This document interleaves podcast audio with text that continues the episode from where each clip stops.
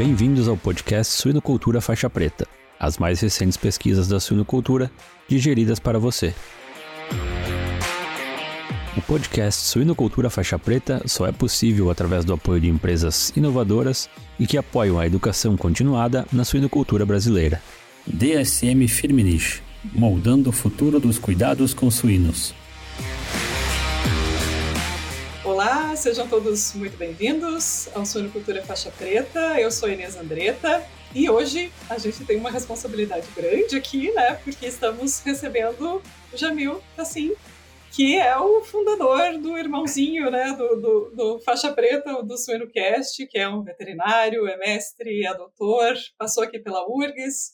É, e hoje está trabalhando, representando bem o Brasil aí fora, né? Está trabalhando na Kansas State University. Jamil, muito obrigada por aceitar nosso convite, por estar aqui com a gente. É um prazer, o prazer é meu. Uh, prazer bater um papo contigo, Inês, e, e espero que seja de traga algum valor aí para quem nos assiste ou quem nos escuta. Com certeza, com certeza. E a gente tem um assunto que é bem interessante para conversar, que talvez a gente não consiga ficar nos nove minutos, é, ou pelo menos que a gente conseguiria falar muito mais do que nove minutos, né? Que é essa uhum. questão das vitaminas e dos minerais traços, né? Eles são uhum. Pequenas quantidades, mas uma importância gigante. Vocês têm desenvolvido um, né, desenvolveram e desenvolvem né, pesquisas muito interessantes nessa área. Jamil, conta um uhum. pouquinho da história dessa pesquisa para gente. A gente fez uma pesquisa, né? A gente quis entender uh, quanto que a indústria usa, né? Quanto que a, quanto que cada indústria ou, ou, ou empresa de produção utiliza de vitaminas e minerais traços, uh, na ideia de que assim, por alguns motivos, né? Primeiro, a gente sabe que tanto vitaminas como minerais uh, estão muito envolvidos como na saúde geral, né? São cofatores de muitas enzimas, participam de muitas reações, são importantes para a absorção de outros ingredientes. E do outro lado tem poucas pesquisas assim que se testa, por exemplo, assim, qual que é o, qual que é o requerimento de, de niacina? Qual é o requerimento de ácido pantotênico na terceira ração de, na terceira fase de creche? Uh, qual que é a quantidade de tiamina que tem que ter uma ração que tem determinados ingredientes? Então a gente começou a com um primeiro passo, assim, tentar fazer uma fazer essa pesquisa, né, uma survey, né, que é uma, como se fosse fazer uma, um questionário. E a gente entrou em contato com, com vários sistemas de produção. Uh, e um ponto que eu, que eu até quero mencionar antes, que é, é um, meio que um disclaimer, assim, né, um, pra, uma ideia de limpar minha barra antes, assim, vamos dizer, limpar a barra dessa pesquisa, é que a gente, às vezes, por outro lado, como a gente, como eu comentei, né, tem muita relação com saúde, metabolismo, reações, absorção de, de nutrientes.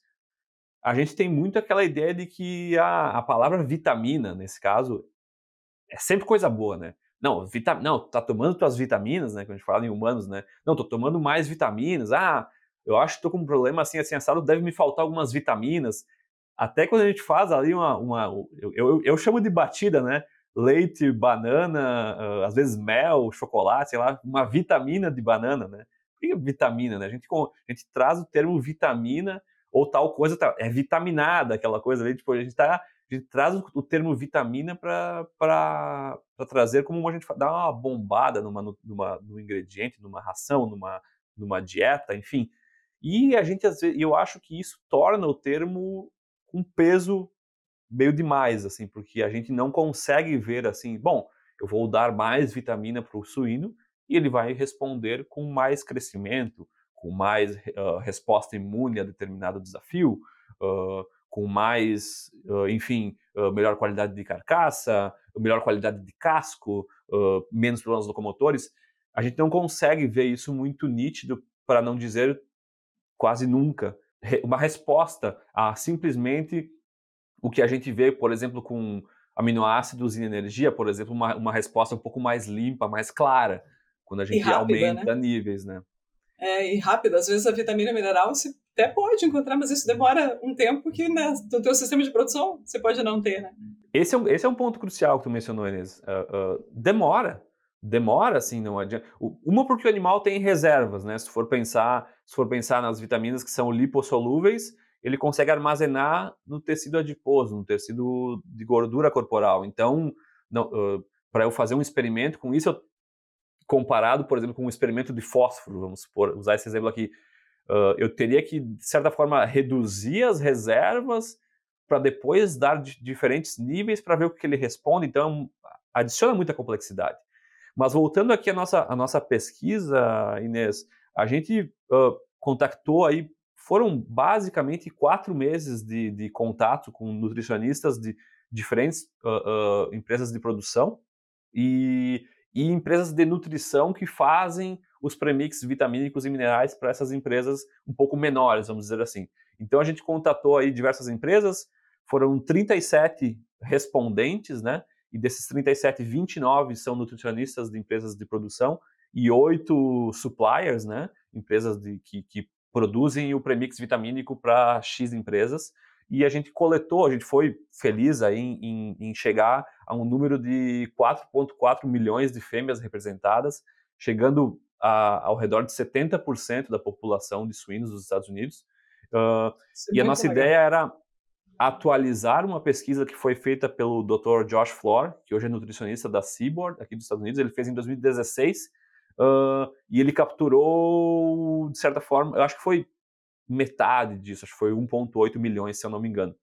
A gente queria aumentar esse número uh, para atualizar esse dado e também em 2018 teve uma, uma, uma escassez, é, o termo em inglês é shortage, né, uma escassez de de vitaminas no mercado porque a China uh, uh, não estava conseguindo suprimir toda a demanda uh, dos Estados Unidos. Então, o que, que os nutricionistas fizeram com isso? Bah, será que baixaram o nível ou não? E um outro ponto que é importante, que como a gente não tem tantas pesquisas, ou como é, ou como é muito difícil chegar no requerimento nutricional dessas vitaminas e desses minerais traços, será que eu segui o que está no livro é correto? Enfim, esse era mais ou menos o nosso, a nossa premissa, né? E quando eu falo livro, eu digo, a gente se baseou muito no NRC, né? Eu sei que no Brasil a gente usa bastante tabelas brasileiras, uh, o INRA, e, mas aqui a gente quis basear o que, mais, o que a maioria dos nutricionistas usa, que é o NRC. E como resultado, a gente viu que, que basicamente, creche, terminação e fêmeas se usa no mínimo duas vezes do que o NRC recomenda para várias vitaminas. Eu tenho aqui na minha tela para não me esquecer.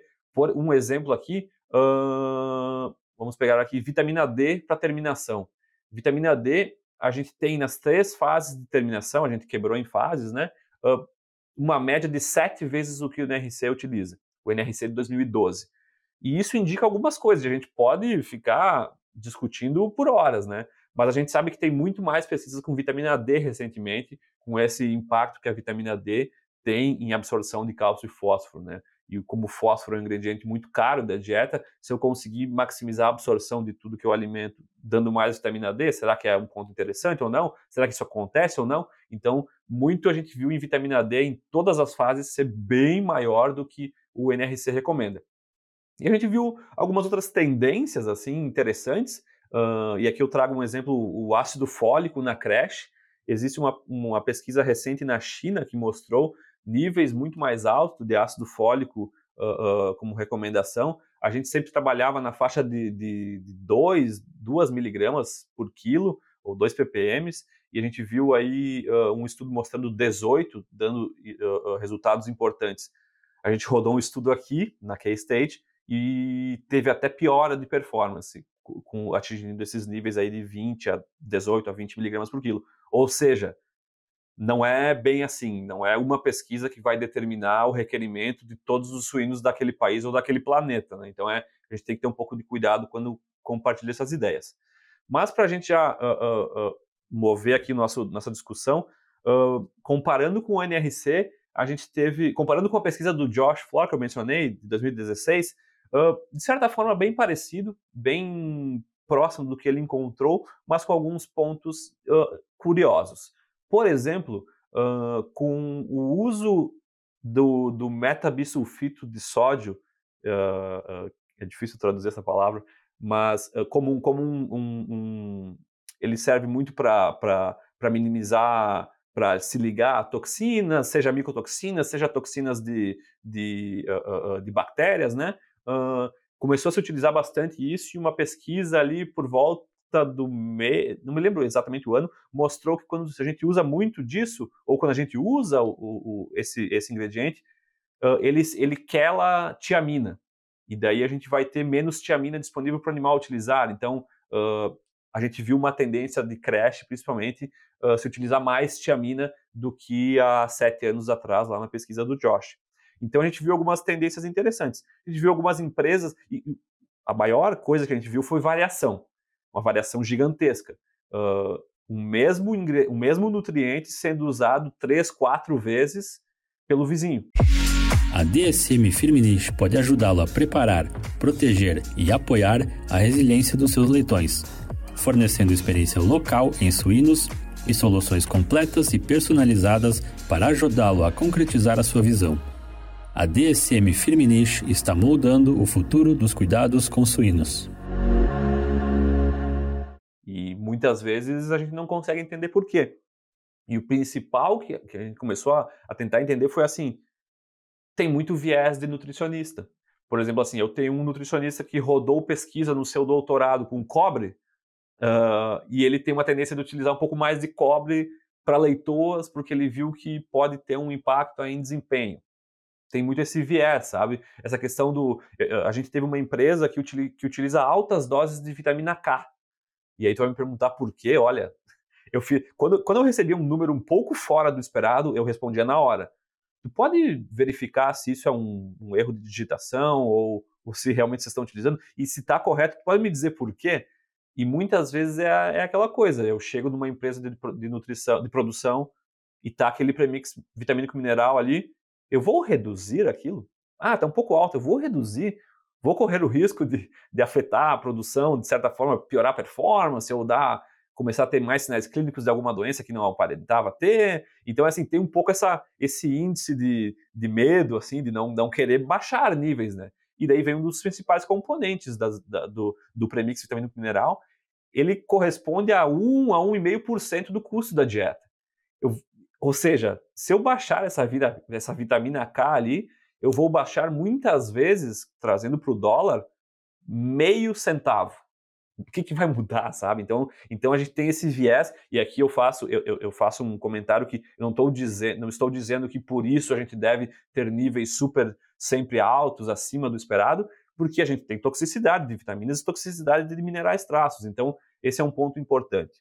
Uh, outra coisa que a gente percebeu, Inês, Uh, quando a gente compara o NRC, a gente usa o NRC ou as tabelas brasileiras, a gente tem lá uma recomendação de utilização de, de, de vamos dizer, o, o, ácido fólico, 2 miligramas por ppm, por, por quilo. O que, que isso quer dizer?